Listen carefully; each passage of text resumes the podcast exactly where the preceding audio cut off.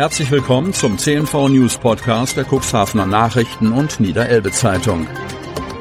In einer täglichen Zusammenfassung erhalten Sie von Montag bis Samstag die wichtigsten Nachrichten in einem kompakten Format von sechs bis acht Minuten Länge. Am Mikrofon Dieter Büge. Mittwoch, 26. Juli 2023. Elbdeich wird deutlich erhöht. Nächste Woche beginnen Deichbauarbeiten am Glameyer Stark. Oberndorf Altenbruch. Das ist wie ein Sechser im Lotto für den Hadener Deich- und Gewässerverband. Schon in den kommenden Wochen können die Arbeiten beginnen, um den Hauptdeich im Bereich des Glameyer Starks an der Elbe bis zu 70 Zentimeter zu erhöhen. Das Material dafür erhält der Verband aus dem Bau des Femahn-Belttunnels.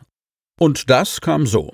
Im Mai erhielt Verbandsgeschäftsführer Thorsten Heitsch einen Anruf mit der Frage, ob er Kleierde im Deich einbauen wolle. In den Länderverträgen zwischen Dänemark und Deutschland ist vorgesehen, dass die Erde aus dem Tunnelbau bei Puttgarden auf Fehmarn einer sinnvollen Verwendung zugeführt werden muss. Heitsch wollte.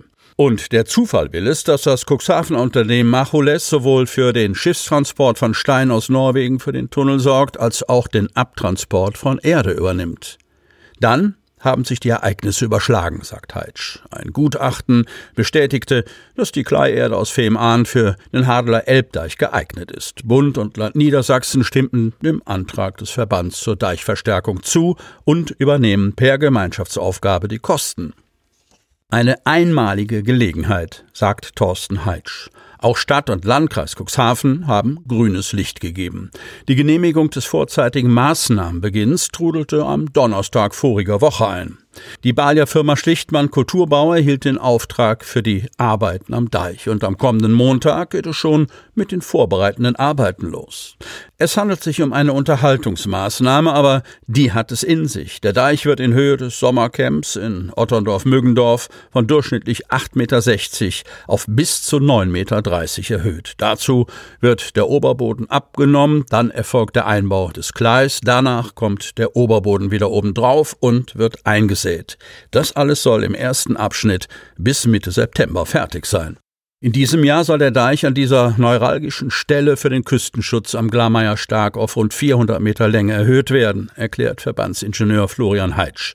Im nächsten Jahr werde es dann in Richtung Altenbruch weitergehen. Insgesamt kann der Verband mit gut 100.000 Kubikmeter Klei rechnen. Einfach, schnell und kostengünstig, beschreibt Schultheiß Armin Heidmann. Die Maßnahme, die nur ein Zehntel der üblichen Kosten verursacht, etwa 200.000 Euro für den ersten Abschnitt. Allerdings ist in den kommenden Wochen mit regem Lkw-Verkehr zu rechnen. Alle fünf bis sechs Tage kommt das Transportschiff in Cuxhaven an und bringt je 3250 Tonnen Erde pro Ladung. Die müssen auf Lkw umgeladen werden. 120 bis 140 Fuhren pro Schiff. Bis zu 14 Stunden lang wird gefahren, von Cuxhaven über die B73 nach Otterndorf, nach Müggendorf und von dort nach Wehldorf, um am Schafstall an den Deich zu gelangen. Zurück geht es am Deich entlang, neben dem Sommercamp zur Besenhalmer trifft und von da wieder zurück nach Cuxhaven.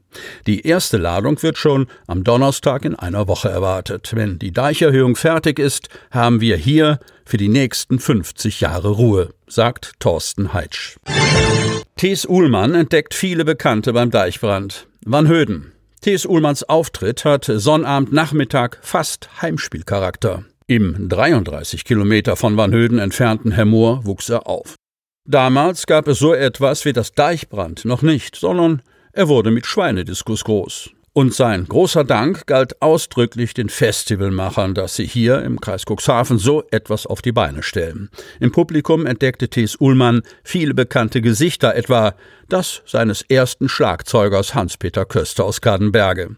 In der Gaststätte, dessen Eltern fanden seinerzeit die ersten Proben statt. Auch Ullmanns 83-jährige Mutter war in der Menge und die sei immer noch Rock'n'Roll, schwärmte ihr berühmter Sohn. Ihr widmete er seine Haupthymne. Zum Leichen und Sterben ziehen die Lachse den Fluss hinauf, die von vielen in den ersten Reihen textsicher mitgesungen wurde. Auch ältere Songs von Tomte spielten Uhlmann und Band in dem gut einstündigen Konzert. Der Sänger mit Gespür für gute Geschichten bewies einmal mehr Sinn für Humor. Sind hier Leute aus Nordrhein-Westfalen? fragte er. und meinte zu ihnen angesichts des Schmuddelwetters, regt euch nicht auf, das ist ein ganz normaler Sommer in Norddeutschland. Verdreckter Zustand bei den Bushaltestellen an der Altenwalder Chaussee fast schon die Regel. Cuxhaven. Die Zuständigen der Stadt rieben sich die Augen, als sie am Dienstagmorgen die aufgenommenen Fotos sahen.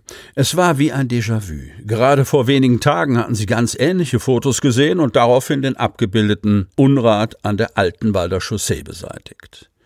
Doch bis zur nächsten Meldung dauerte es nicht lang. Ein Anwohner des Viertels berichtete unserer Redaktion am Telefon von Dreck und Scherben an Bushaltestellen insbesondere an den Stationen Siedelhof und Drangstweg. Der Ortstermin bestätigte diese Beobachtung. Auch Kleidungsstücke ballten sich in Haufen in und vor den Überdachungen. Nichts, was ein Passant freiwillig gerne anfassen und beseitigen würde, zumal die Müllbehälter dafür auch nicht genügend Platz hergaben. Die Stadt Cuxhaven kennt diese Missstände. Formal sei die Deutsche Städte Medien GmbH, kurz DSM, im Stadtgebiet für 38 Fahrgastunterstände zuständig, berichtet Stadtpressesprecher Marcel Kolbenstädter. Die Leerung der Abfallbehälter obliege den technischen Diensten der Stadt Cuxhaven. Um die Fahrgastunterstände schnellstmöglich wieder herzurichten, wurde eine umgehende Säuberung durch die Stadt Cuxhaven veranlasst, hieß es am Dienstagnachmittag. Die Stadt bereitet gerade bei den Haltestellen, von denen viele auch ohne zusätzlichen Dreck beschlagen und grün angelaufen sind, eine nachhaltigere Maßnahme vor. Aktuell laufe die Ausschreibung Reinigung von Fahrgastunterständen sowie diverser Überdachungen und Stadtmobiliar in der Stadt Cuxhaven für die Jahre 2023 und 2024, heißt es aus dem Rathaus. Geplanter Start ist im Oktober 2023. Dann sollen einmalig 60 Fahrgastunterstände an Haltestellen sowie drei Fahrradabstellanlagen im Bahnhofsumfeld gereinigt werden. 2024 soll die Reinigung von dann 79 Fahrgastunterständen und sechs überdachten Fahrradunterstellanlagen dann regelmäßig stattfinden. Dazu zählen etwa die Reinigung der Fenster, Dächer, Bodenflächen, Sitzflächen oder Infotafeln. Sie hörten den Podcast der CNV Medien. Redaktionsleitung Ulrich Rode. Produktion Win Marketing. Agentur für Audioproduktion und WhatsApp Marketing.